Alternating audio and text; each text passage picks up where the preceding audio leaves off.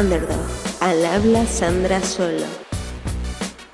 Underdog, un podcast sobre ficción audiovisual.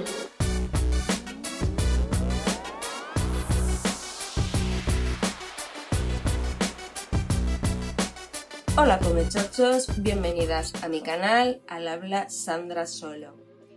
En primer lugar, aclarar que voy a hablar de la Daenerys que hemos visto en la serie y no tanto de la Daenerys de los libros, porque aunque me he documentado y conozco eh, cuestiones que son distintas de este personaje en los libros de la adaptación televisiva, pues fundamentalmente no me he leído los libros. Entonces me voy a ceñir a la, eh, sobre todo a la Daenerys de la serie. Por supuesto que este vídeo no va a tratar de contestar al interrogante de si Daenerys es una heroína o una villana basándose en el desenlace de este personaje dentro de la serie.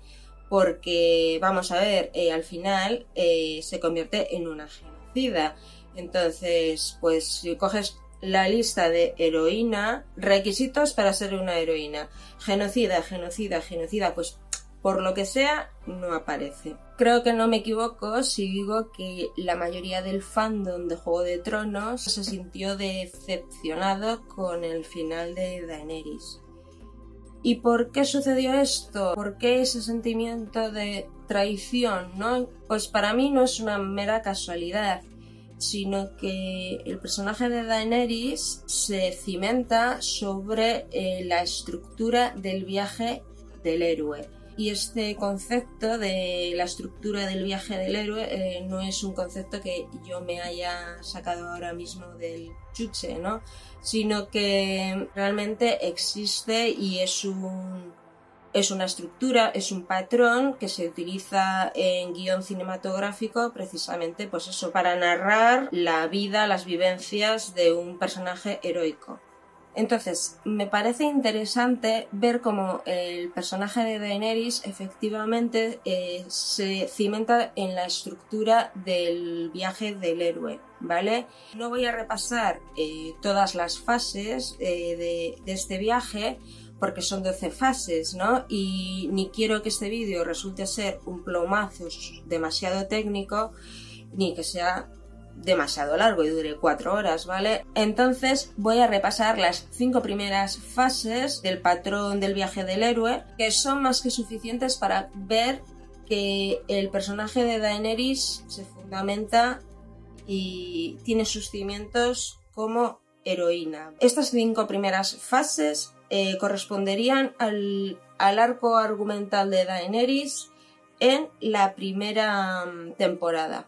Fase número uno del viaje de la heroína, mundo ordinario. Eh, en esta primera fase se nos presenta a la heroína dentro de su día a día, ¿no? De lo que es su mundo ordinario, cotidiano, ¿no? Y bueno, pues descubrimos a una Daenerys que está como en estado catatónico, ¿vale? Básicamente no tiene autonomía. Daenerys está secuestrada por su, por su hermano Viserys, ¿vale? A pesar de, de ser de origen noble, Daenerys vive en la marginalidad del secuestro. Podemos intuir que Daenerys no tiene otros interlocutores en su vida que no sean Viserys y la criada, ¿no? O las criadas. Lo que vemos es que el hermano la maltrata, ¿no? Y es tan sistemático el maltrato de Viserys que Daenerys lo tiene absolutamente integrado en su vida, lo tiene normalizado. Esto significa que Daenerys está vampirizada y para el que no lo sepa, estar vampirizada es cuando una mujer eh, está siendo maltratada y no tiene conciencia de que está sufriendo maltrato. Eh, de ahí tenga anulada su propia voluntad y, permita ¿no? Esos, esas agresiones constantes, ¿no? las tiene absolutamente integradas y normalizadas. Daenerys en, este, en esta primera fase podríamos decir que tiene un prisma del mundo alienado, ¿vale? E incluso es su propia identidad, eh, tiene alienada su propia identidad por el, el constante maltrato de Viserys. Viendo todo esto, es muy fácil que el espectador, al menos que seamos unos misóginos o, unas sádicas, pues nos pongamos inmediatamente del lado de Daenerys, que en este caso, pues eh, en este relato representa a la protagonista, a la heroína, y nos pongamos en contra de Viserys, que claramente es el antagonista o el villano. Y bueno, pues de momento Daenerys se perfila como heroína. Segunda fase del viaje del héroe. La llamada a la aventura. En el caso de Daenerys, la llamada a la aventura resulta ser que su hermano la venda a Khal Drogo, ¿vale? ¿Cómo puede ser esto, este hecho, la llamada a la aventura de Daenerys? Pues porque este hecho representa el elemento disruptivo en la vida de Daenerys. De repente esto cambia absolutamente su vida, rompe con todo lo que hasta ahora Daenerys conoce. Tercera fase, rechazo a la llamada. Lo vemos igualmente. Daenerys sigue cumpliendo con el patrón de heroína. Y es que en un momento dado Daenerys le dice a su hermano que no quiere casarse con Khal Drogo y que por favor pues que vuelvan los dos de, eh, vuelta a casa, ¿vale? A lo que Baseres la contesta que si tuviera que dejar que todo el ejército de esos 40.000 hombres la violase, lo haría. Y si después de que la eh, estos hombres tuvieran que violar eh, los caballos, también eh, les dejaría con tal de que le ayudasen a recuperar su corona y ser el rey de los siete reinos. Tiene mucha suerte el hermano con que Daenerys en ese momento esté absolutamente vampirizada por él, porque si no, le hubiera arrancado la puta nariz de un mordisco.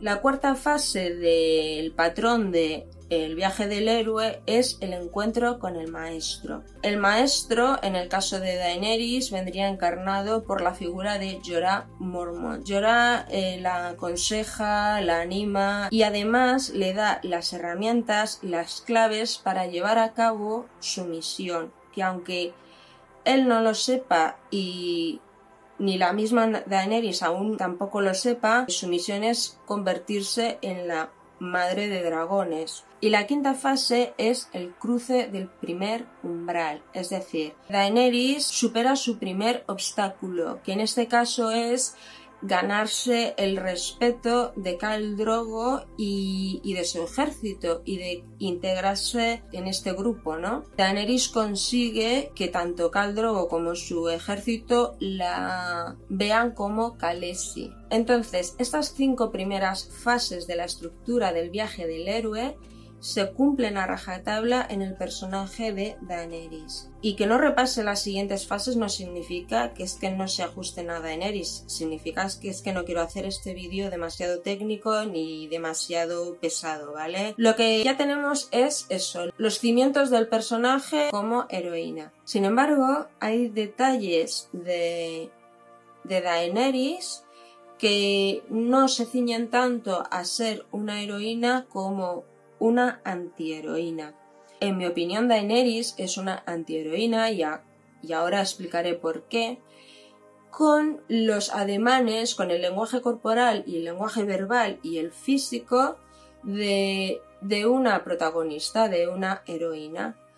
Lo cual es algo, es un, yo creo que es un ejercicio muy inteligente que ha hecho aquí el autor, eh, pues eso, pues para no dejar desde el principio eh, claras las cartas eh, con respecto a este personaje, ¿vale? Pues eso, lo he dicho, que yo cuando pienso en un antihéroe no pienso en un personaje como Daenerys, ¿no? Con esas formas tan elegantes, cuando pienso en un antihéroe, pues por poner dos ejemplos muy claros de personajes televisivos que son antihéroes, pues por ejemplo el Doctor House o Villanelle de Killing Ambos son excelentes haciendo su trabajo, son inteligentes, son audaces y al mismo tiempo son descarados, son eso, irreverentes, son rebeldes, claramente tienen un problema con las figuras de autoridad, eh, son desobedientes, ¿no? Y, Y yo creo que no reconocemos a Daenerys en esa irreverencia, ¿no? Que sin embargo, el antihéroe se caracteriza precisamente por ser antisistema, ¿no? Y contra todo pronóstico, Daenerys se integra perfectamente entre los, los Dothraki. Por primera vez, Daenerys es reconocida por un grupo e igualmente ella se reconoce en ese grupo. Sin embargo, los Dorraki viven en los márgenes de la norma, ¿no? Y este carácter antisistema de los Dorraki eh, no es tan afín al héroe como al antihéroe. Entonces, el antihéroe fundamentalmente es un personaje que realiza actos que podríamos reconocer como heroicos, pero que los ejecuta con motivaciones moralmente dudosas o de maneras también moralmente dudosas. Y esto sucede con Daenerys en un puñado de ocasiones. La más reconocible es ya cuando está bastante avanzada la serie, ¿no? Y libera a unos esclavos de no sé qué ciudad y entonces eh, crucifica y tortura a los amos de los esclavos, ¿no? Entonces, pues bueno, el acto es heroico porque ha liberado a estos esclavos, pero bueno, las maneras en las que mm, lleva a cabo esta heroicidad, pues pueden ser cuestionables, aunque bueno, a mí no me parece de todo mal que crucifique a los amos que han estado abusando de, de los esclavos, ¿no? Sin embargo, a pesar de todas estas pistas, de estas pequeñas dosis de maldad de Daenerys a lo largo de la serie, muchísimos espectadores no acabaron de ver a Daenerys como villana hasta el desenlace final en el que Daenerys prende fuego y arrasa con desembarco del rey. Es más, muchísimos espectadores se quejaron de que no era coherente que Daenerys actuase así al final con todos el relato anterior. En mi opinión esto sucede porque Daenerys no encarna a ese personaje que es la manzana podrida del cesto, eh, como podría ser por ejemplo el personaje de Joffrey. Con Joffrey no tenemos ninguna duda de lo que haríamos con él, porque es un personaje que sencillamente todo cuanto hace lo hace para causar eh, sufrimiento ¿no? en, el, en el otro. Es el clásico niñato mimado que no consiente que le cuestionen, que no tolera la frustración, que no sabe lo que significa la palabra no y que en consecuencia acaba siendo un sádico, un psicópata y abusa de todo y de todos. Sin embargo, Daenerys no es la manzana podrida del cesto, por eso abre un debate mucho más interesante que Joffrey, porque ella encarna a aquellas personas que queriendo hacer bien su trabajo o queriendo sencillamente hacer el bien, acaban haciendo el mal. Entonces es muy normal que nos preguntemos en qué momento se torció la cosa, en qué momento germinó el mal en Daenerys. Yo creo que la idea de grandeza que tiene Daenerys sobre sí misma es el germen del mal que luego perpetra. Y yo creo que esta semilla maligna, eh, por así decirlo, se gestó en Daenerys en una eh, etapa temprana de su historia concretamente en la fase en la que es vendida a Cal Drogo. Ese momento representa, como he explicado antes, el cruce del primer umbral. Es el momento en el que Daenerys asume su destino y ya no hay marcha atrás. En esta etapa Daenerys saborea por primera vez lo que es eh, tener algo de control sobre su vida em, o sobre lo que la pasa, ¿no? Y aprende a tener el control, por ejemplo, sobre Cal Drogo a través del sexo.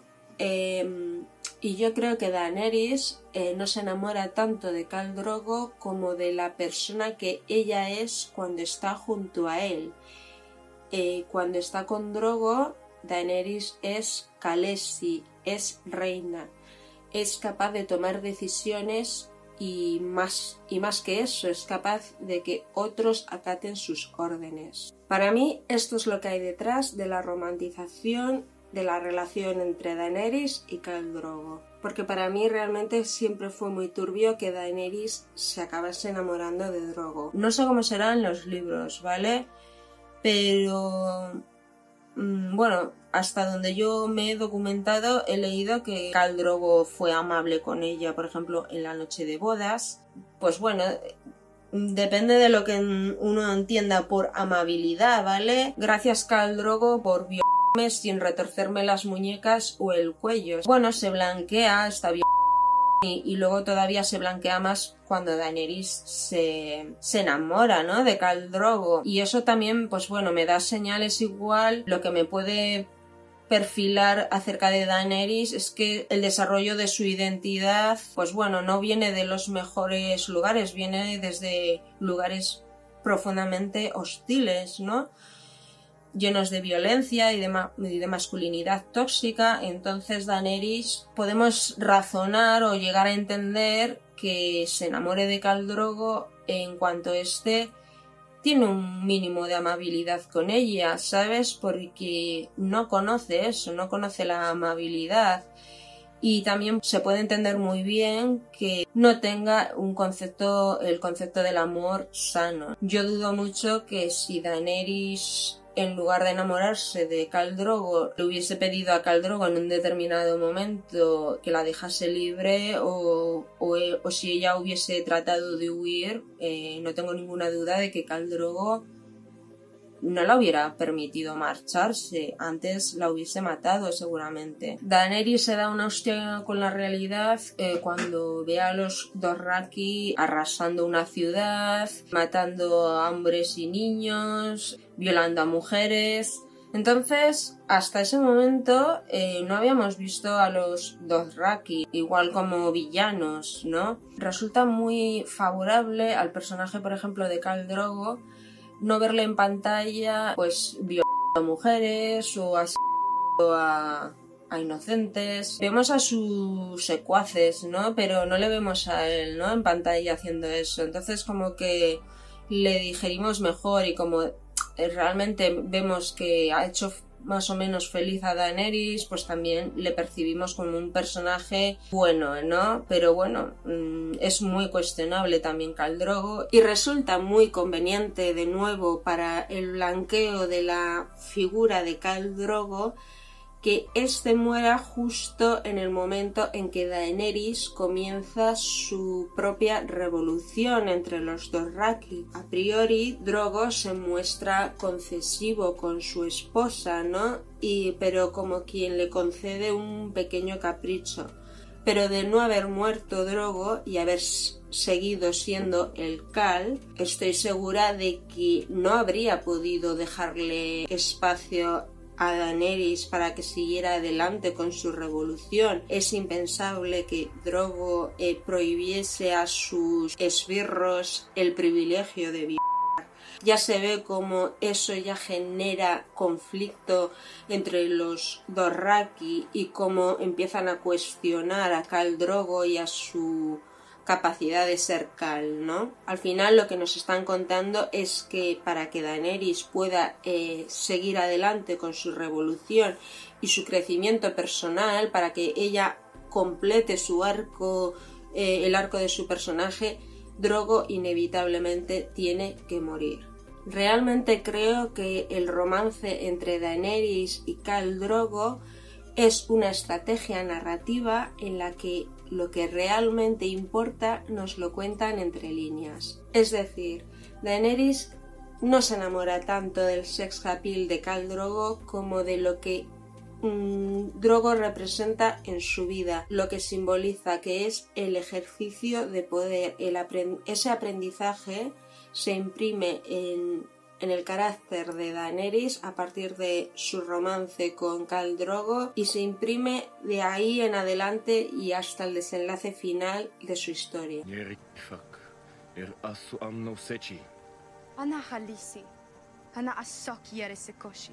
Y en medio de toda esta vorágine que resulta ser la antesala a que Daenerys se transforme, ¿no? Complete su transformación eh, a Madre de Dragones, sucede un conflicto que creo que envenena precisamente esa transformación de Daenerys. En este momento vemos asomar por primera vez el síndrome de salvadora blanca de Daenerys. Lo vemos cuando le reprocha a la bruja que haya asesinado a su esposo Drogo y a su bebé, cuando ella, Daenerys, la salvó.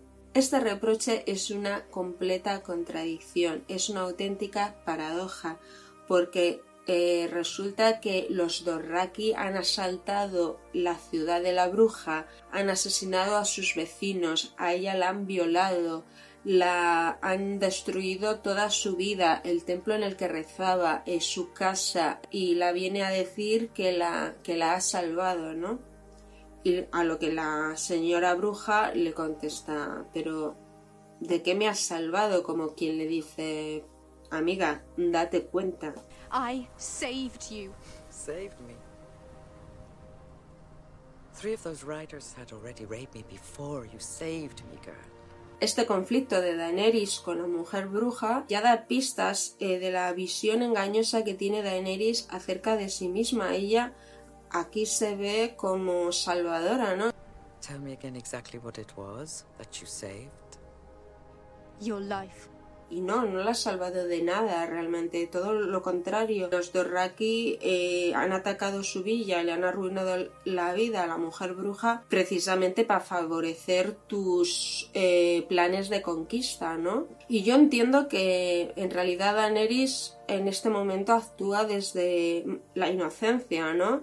Y no entiende por qué si ella ha, tratado de hacer el bien, que yo creo que realmente ella está tratando de hacer el bien en ese momento, de hacer algo bueno, recibe a cambio algo malo, ¿no? Que es la muerte de Drogo y de su bebé, ¿no? Es un conflicto realmente retorcido en el que al final vemos a dos mujeres, eh, Daenerys y la mujer bruja, enfrentándose cuando en realidad ambas quieren lo mismo, ¿no? Quieren acabar con la cultura de la violación, acabar de ser esclavizadas, vendidas o ¿no? ¿Y cómo es posible que dos mujeres que quieren lo mismo acaben enfrentadas a muerte, literalmente? Pues por lo mismo de siempre, y es que los hombres han convertido en campo de batalla sus cuerpos, y por eso ellas acaban enfrentándose. A este retorcido conflicto entre Daenerys y la mujer bruja le sigue inmediatamente después el que Daenerys camine dentro de la pira funeraria de Caldrogo y como para autoinmularse. Entonces, esta imagen de Daenerys caminando dentro de las llamas es una imagen muy asociada a la divinidad, ¿no? O a lo sobrenatural, a los mártires, a las, bueno, a las brujas, a, a lo, es como una imagen muy mesiánica, muy de Mesías, ¿no? Y, y bueno, pues eso, o sea, al final Daenerys tiene este punto sobrenatural que no tienen otros personajes, ¿no? De que es la madre de dragones y tiene este, este poder sobrenatural. Y este punto de divinidad es precisamente lo que corrompe, lo que va corrompiendo a Daenerys, ¿no? Esta idea de superioridad que, que en la vida real también pasa, ¿no? Los, e, estos señores de las iglesias que se creen moralmente superiores, ¿no? Al resto de la humanidad y, y lo son de lo más corruptos. Pues lo que corrompe, yo creo que lo que corrompe a Daenerys esa, es esa visión de sí misma como divinidad, precisamente por, por sus poderes sobrenaturales, que al final en, en Daenerys son reales, ¿no? Y que ese índice de poder es precisamente lo que la corrompe a ella y lo que acaba por corromper en general a todos los Targaryen, ¿no? Que tienen como esa maldición, ¿no? De volverse locos. Y lo que les deteriora precisamente es esa magnitud de poder inabarcable, ¿no? Que es tener a su servicio a los dragones que son como armas de destrucción masiva De repente Daenerys, de un día para otro, se convierte en la protectora de tres dragones. Estos tres dragones son a Daenerys lo que el anillo a Gollum en El Señor de los Anillos. Yo creo que la reflexión final en torno a Daenerys es si existe algún ser humano capaz de no corromperse cuando tiene al alcance de su mano eh, el poder destruir el mundo o modelarlo a su antojo. Es decir, eh, los dragones de Daenerys son como tener el botón rojo de Trump o de Putin en el que lo aprietan y explotan las bombas de destrucción masiva.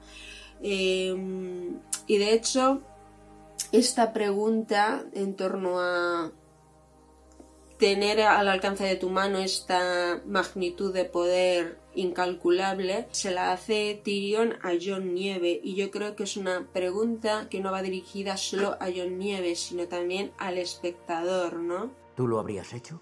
¿Qué? Estuviste arriba. A lomos del dragón has tenido ese poder. ¿Habrías abrasado toda la ciudad? Entonces voy a acabar aquí el vídeo con ese interrogante eh, sobrevolando nuestras cabezas y pues nada, puto suscribiros. Hasta aquí la turra de hoy. Chao, chao.